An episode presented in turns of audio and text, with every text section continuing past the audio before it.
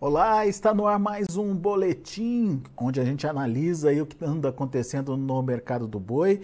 Ah, o ano está começando, a semana da mesma forma só iniciando. Alguns fatores ainda precisam é, ser clareados aí para a gente entender para onde que o preço deve seguir, mas um fato é, já está praticamente consolidado aí no mercado, que é a questão é, da oferta. 2023 tende a ser um ano de mais oferta, de mais animais sendo disponibilizados aí é, ao longo do, de todo o ano. No entanto, a gente precisa entender é, que tipo de oferta vai ser disponibilizada e se aquela oferta atende a determinado mercado naquele momento. A gente está falando um pouquinho de China também, obviamente, e a gente vai entender melhor nessa conversa que a gente vai ter agora com a Mariane Tufani. A Mariane é consultora em gerenciamento de risco lá da Stonex, já está aqui com a gente no vídeo. Seja bem-vinda, viu, Mariane? Obrigado por começar 2023 aqui com a gente, trazendo as informações do mercado do boi. Um ótimo ano para você, um ótimo ano para todos aí na Stonex. E eu já começo te perguntando dessas dúvidas que a gente tem aí para 2023. O que, que o mercado precisa saber para de fato direcionar o preço da arroba nesse início de ano. Seja bem-vindo. Bom, primeiramente, bom dia. Obviamente, desejo um feliz 2023, que com certeza seja melhor que o ano que passou para todo mundo e também todo mundo que está assistindo e familiares. E é isso mesmo, né, Alexandre? A gente está num momento bem parado e com muitas perspectivas e estamos ansiosos para saber o que vai acontecer. E como você comentou, olhando para o lado da oferta, eu acho que a única certeza que a gente tem é que teremos mais animais disponíveis esse ano, né? E isso muito pautado em, é, em relação ao ciclo pecuário, então isso já era uma carta dada, né? E agora, em relação às dúvidas e que a gente está muito ansioso para saber, é do lado da demanda. E aí, quando a gente fala do lado da demanda externa, muito atrelado à China, porque a China a gente sabe que é, no, no final do ano ela tende a parar de comprar o volume que ela é, comumente compra ao longo do ano, devido ao ano novo chinês, mas no início do ano ela volta a comprar. Então a gente tem aí duas grandes é, dúvidas e perspectivas. Ela vai voltar a comprar, né, agora nesses próximos meses, e qual volume que ela vai comprar? Será que ela vai se manter? Né, em bons volumes, assim como a gente viu no, no ano passado e no anterior, nesse período, né? E também a gente tem uma outra perspectiva que também é muito positiva para nós em relação aos Estados Unidos. Os Estados Unidos, o ano passado, quando China saiu né, de, das compras, foi um player aí que nos surpreendeu e que aumentou seu share assim é, de 2 para 10, 15% das nossas exportações e foi crucial para também sustentar a nossa roupa num período muito difícil aqui no mercado interno, né? E em relação ao mercado doméstico, a gente, na verdade, é uma, é uma incógnita, porque a gente não pôde contar muito com ele nos últimos, vamos falar aí, dois anos, né? Ele não é, trouxe grandes perspectivas, por mais que seja um grande peso aí de 70%, a gente sabe que fica aqui no mercado interno. E esse ano a gente é uma incógnita, será que ele vai é, dar uma estimulada, porque a gente pode ter uma perspectiva de mais estímulos na renda aqui no mercado interno? Essa oferta, esse aumento de oferta de animais, será que vai gerar mais carne no mercado interno também? O que poderia então trazer é, mais competitividade para a carne bovina em relação as outras proteínas que foram a preferência né, do, do consumidor esse ano, aí a gente está falando de, de frango né, e de suínos. Então a gente tem todas essas incógnitas e os próximos meses que vão começar a dar sinais para onde essa demanda vai caminhar. Muito bem. Vamos começar com a China.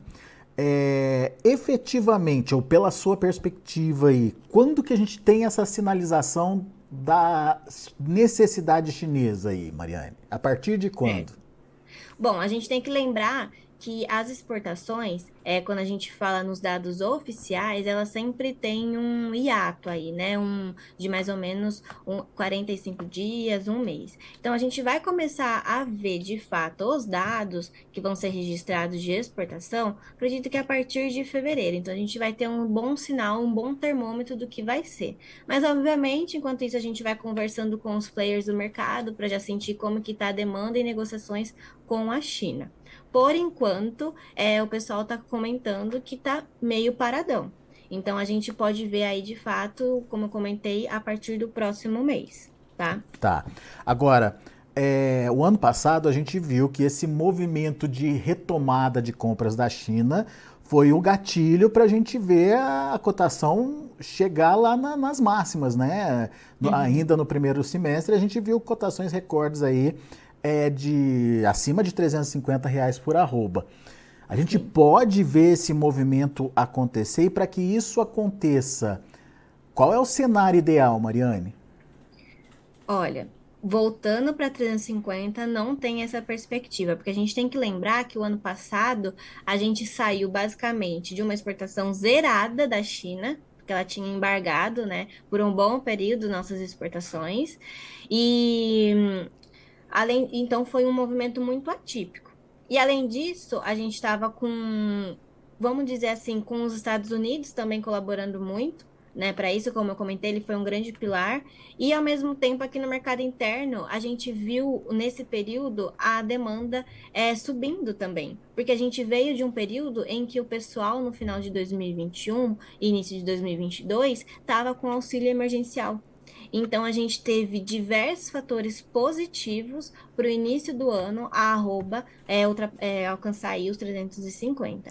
Esse ano, a gente está em outro momento. A gente está vindo de um período que tem muita oferta represada dos meses anteriores, justamente por perspectivas mês após mês que a arroba ia voltar a subir né? Então, animais de outubro, ah, não vou, vou aguardar um pouco mais, que novembro vai melhorar. Novembro não melhorou, então vamos deixar para dezembro. Dezembro, a perspectiva era que a Copa poderia ajudar, é, que o 13 terceiro poderia ajudar.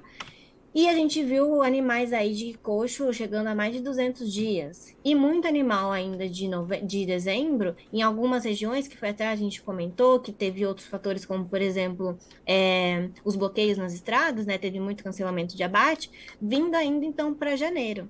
Então a gente está em outro momento em que China não, não teve embargo, então ela continuou o seu consumo aí sazonal normal.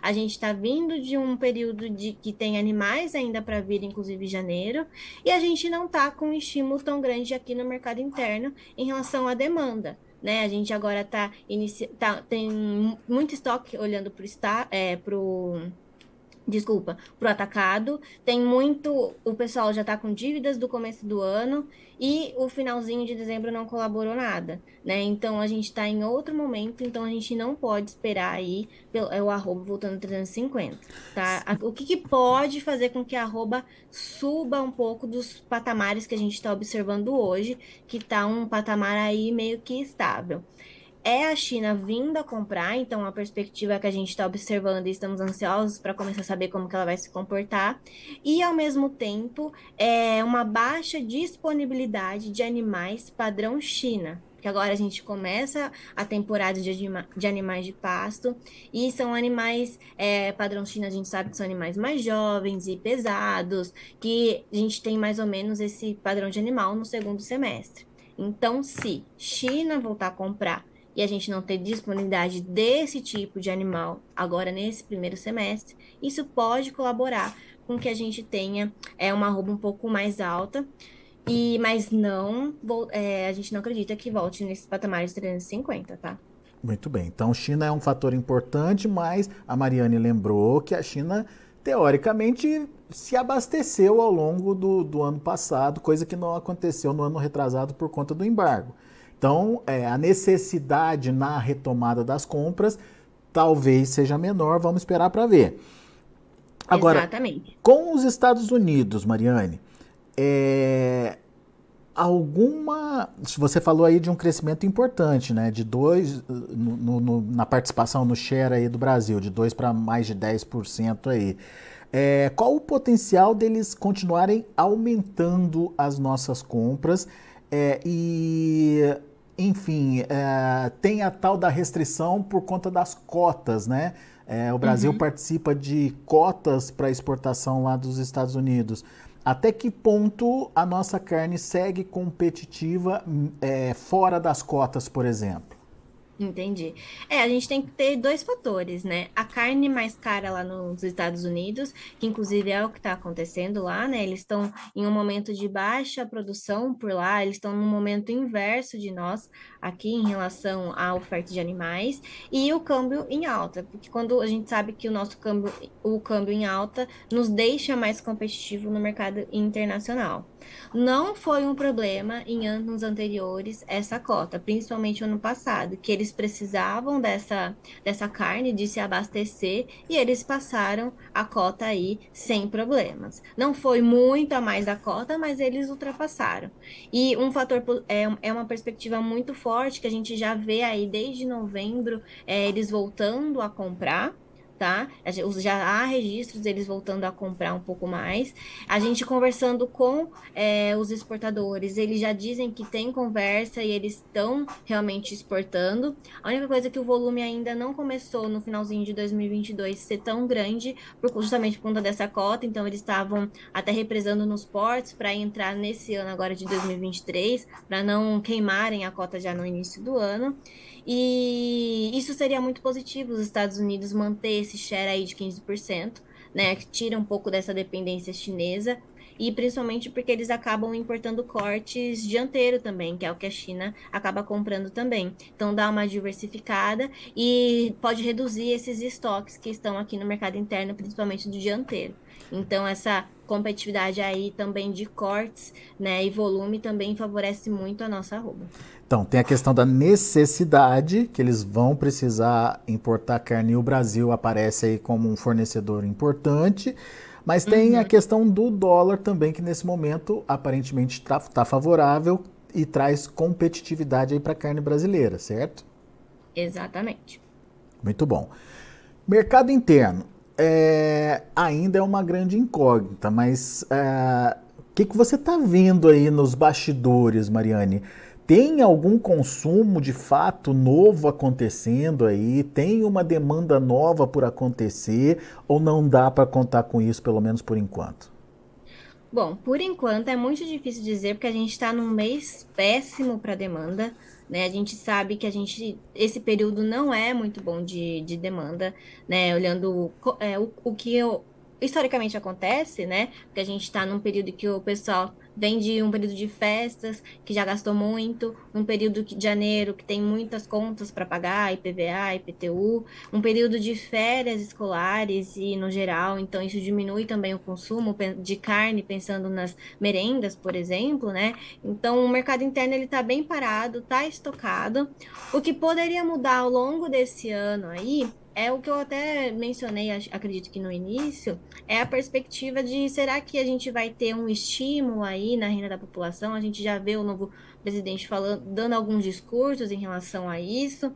É lógico que não dá para prever se isso vai acontecer ou não, mas se de fato acontecer, pode ser que isso estimule né, a, a o consumo aqui no mercado interno, fora que olhando para o lado da oferta, a gente vê que será que se tiver mais disponibilidade de animais, qual que vai ser né, a estratégia do pecuarista? Ele vai é, aumentar seu rebanho, ele vai colocar no confinamento. Lógico que isso está é, tá um momento muito difícil, porque é, a realidade de cada um é muito diferente e muito particular. Então a gente também tem que esperar nesse sentido também. Mas caso a gente tenha mais disponibilidade de carne no mercado interno, a gente poderia ver a carne dando uma baixada, né? E isso também faria com que a carne bovina ficasse é, mais competitiva em relação a é, aves e suínos, né? Uhum. Então isso faria com que a, o consumo também desse uma estimulada. Então é, temos alguns pontos. Quando a é, arroba. Renda... Quando a, desculpa, Mariane. Quando a arroba caiu no ano passado, é, a expectativa era de que esse, essa redução do preço da arroba pudesse ter chegado até o varejo.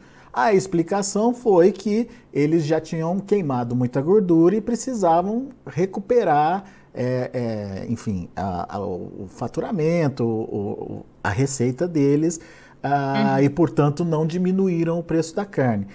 É outro cenário? Será que o varejo está tá, é, apto aí a, a reduzir preços, Mariane? Será que pode acontecer?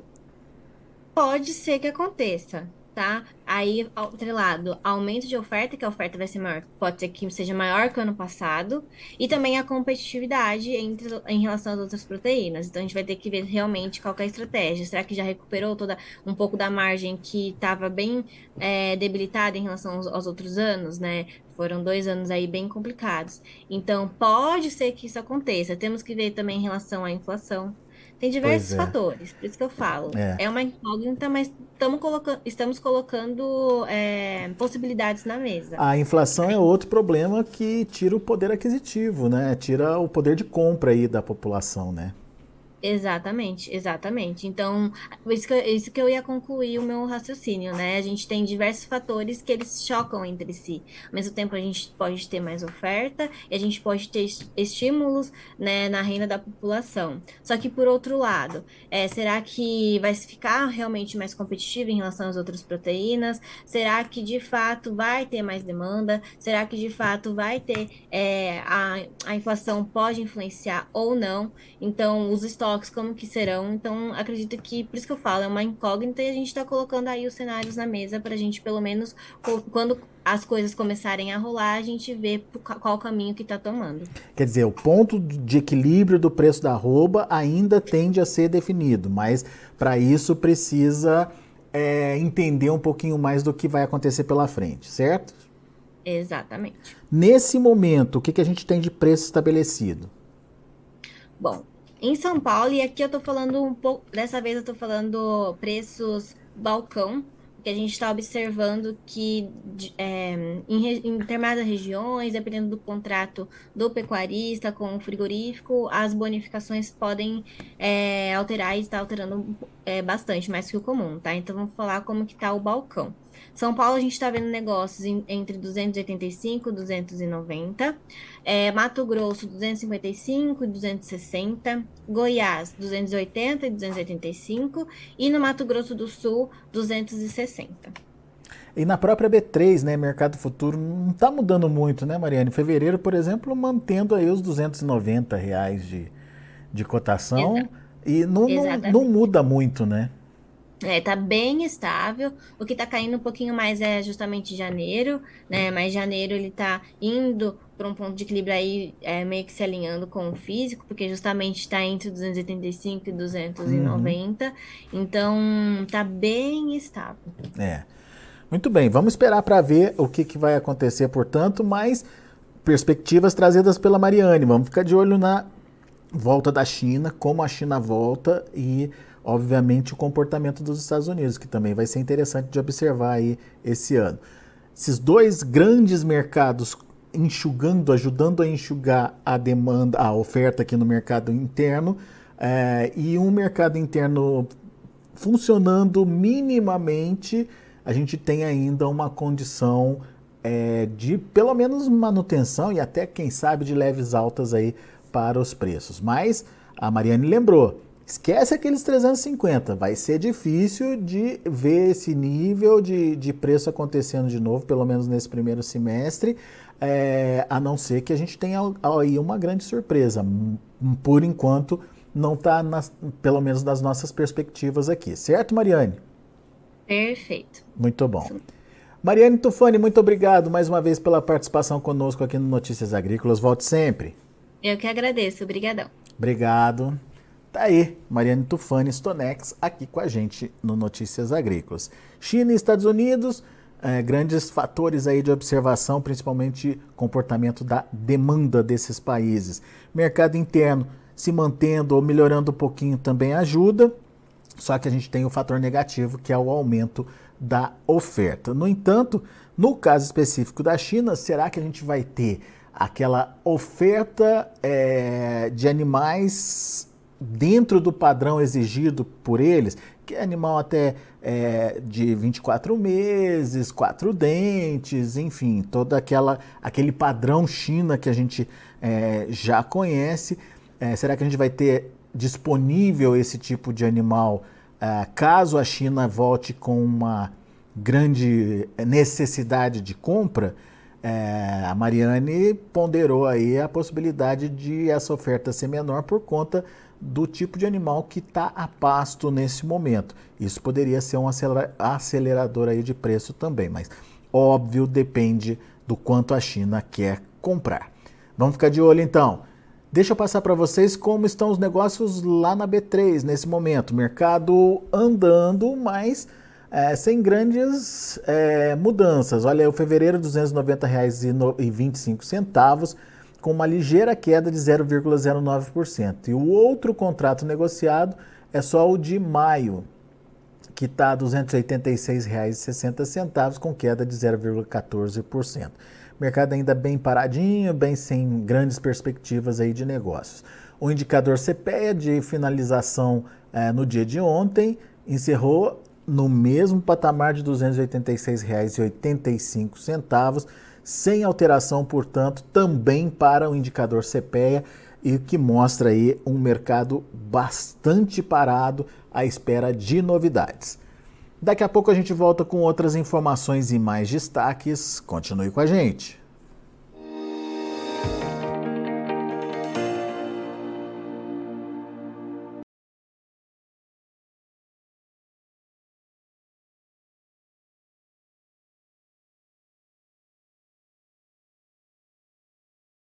Participe das nossas mídias sociais no Facebook Notícias Agrícolas, no Instagram arroba Notícias Agrícolas e em nosso Twitter arroba Noteagri. E para assistir todos os vídeos, se inscreva no YouTube, na Twitch, no Notícias Agrícolas Oficial.